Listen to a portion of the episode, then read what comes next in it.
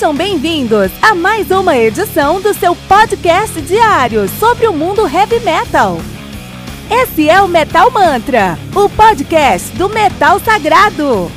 Lembrando que você pode nos mandar suas perguntas, sugestões, críticas, correções, elogios ou quaisquer outros comentários no nosso e-mail metalmantrapodcast@gmail.com.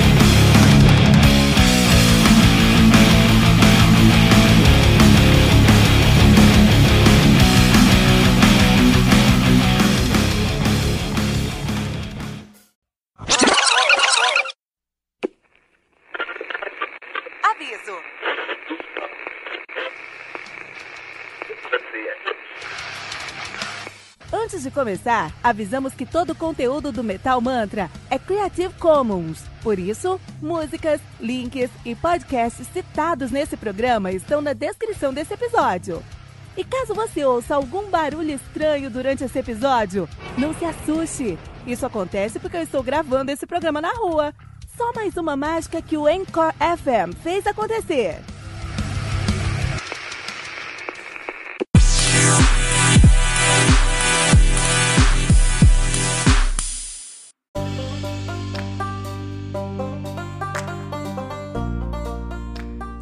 The Hysterical Hunt do Lemuria, álbum lançado no dia 18 de janeiro de 2019 pela Massacre Records.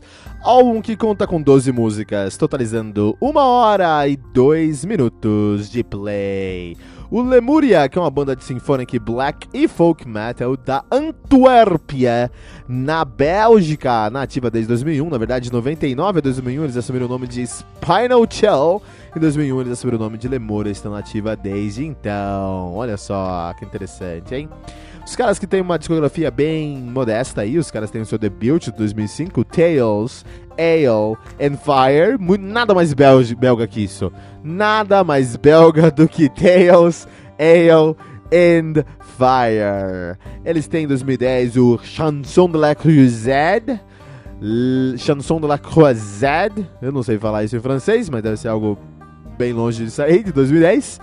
E tem agora o The Hysterical, Hysterical Hand de 2019, a banda que é formada atualmente por Bart de Prin no baixo, Vincent Pichot na bateria, uh, Gael Sortino na guitarra, Jordan de Kuning na guitarra e Dan Swinen no vocal. Olha aí, cara, olha aí.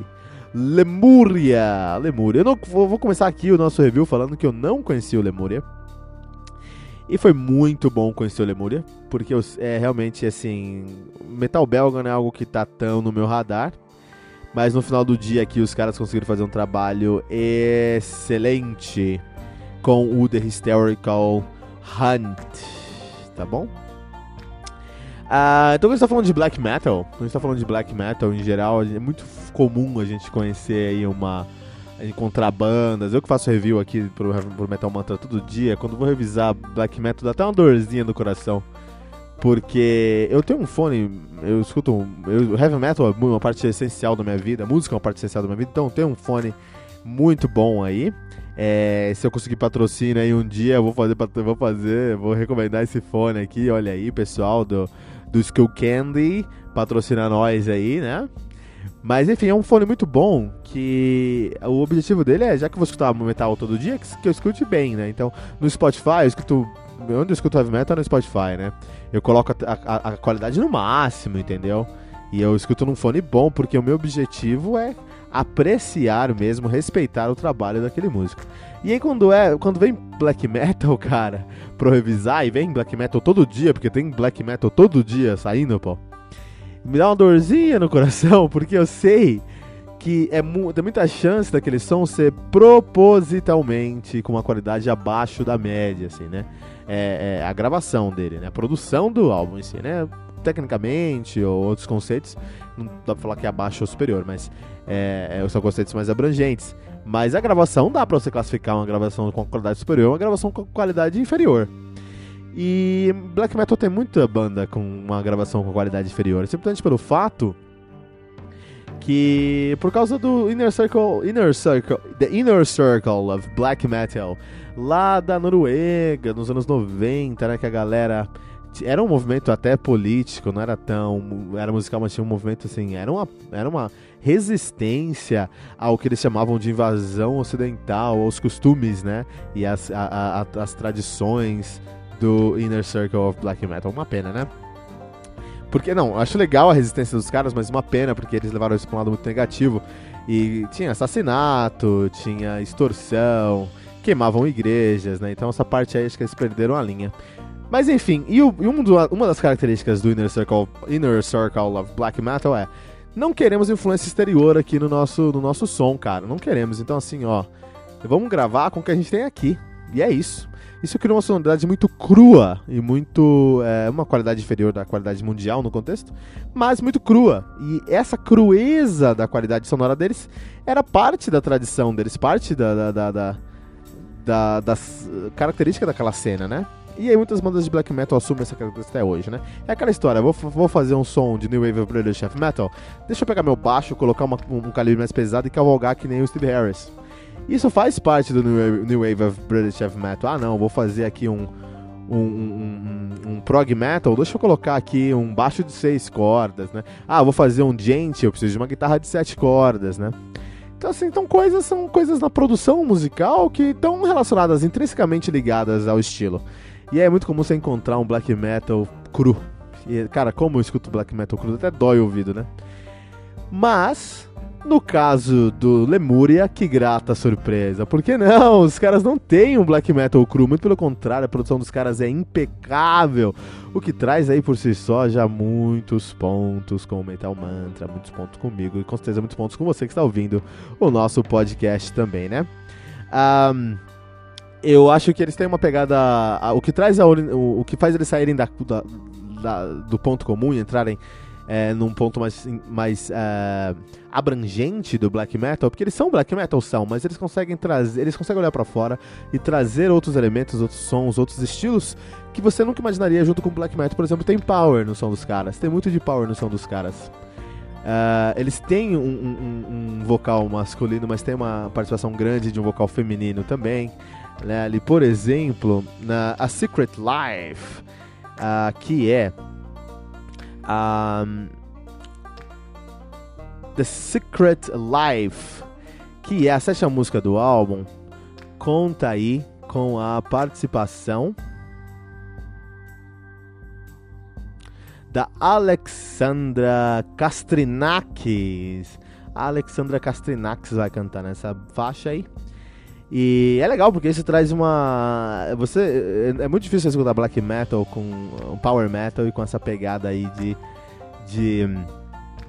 A, a, com uma, um vocal feminino de qualidade, né? A Alexandra Kastrinakis, que canta no Daedric Tales. Daedric Tales, uma banda aí de symphonic power metal de Viena, né? E é legal como eles conseguem misturar tudo isso, não ficar caricato, trazer um som sério e no final do dia fazer tudo funcionar. Isso é muito difícil, você conseguir juntar black metal com power metal, com metal sinfônico, uma mina cantando é, e fazer sentido. É muito difícil fazer isso e os caras conseguiram fazer isso, cara. Muito legal, né? É um ponto positivo para a originalidade dos caras, um ponto fora da curva mesmo, né? Ah, esse álbum aqui te leva numa viagem muito legal. É uma viagem onde você vai.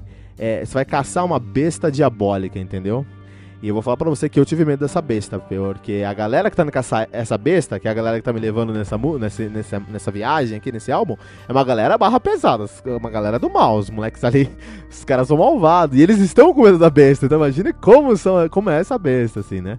Isso é muito legal, porque esse álbum prova que você não precisa ter um álbum temático, com conceito, com atores cantando, não precisa ser uma ópera em forma de, de, de música, de heavy metal, pra você é, entrar numa história, entrar num, num, num, mundo, num cenário ali. Então adorei como eles foram claros na sua proposta. Isso aqui, na verdade, é uma referência. Esse álbum aqui, ó, você quer entender quando eu falo sobre o conceito de um álbum, que todo álbum precisa contar uma história e que essa história precisa ser clara?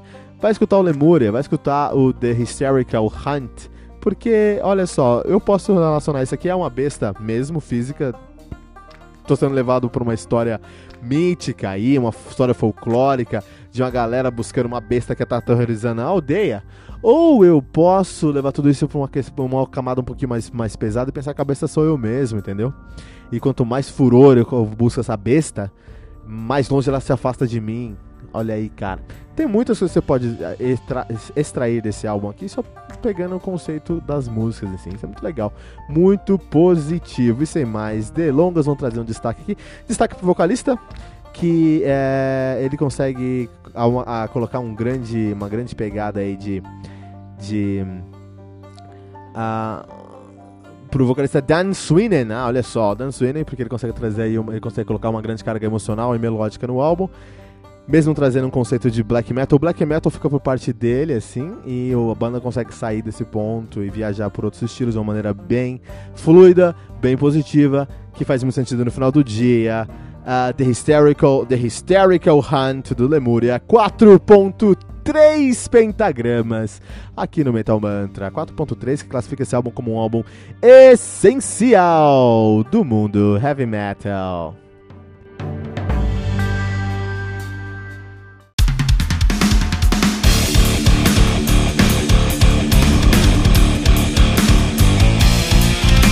Você ouviu mais uma edição Metal Mantra, o podcast do Metal Sagrado. Apresentação: Kilton Fernandes. Não deixe de compartilhar a palavra do metal compartilhando esse episódio, usando a hashtag Metal Mantra.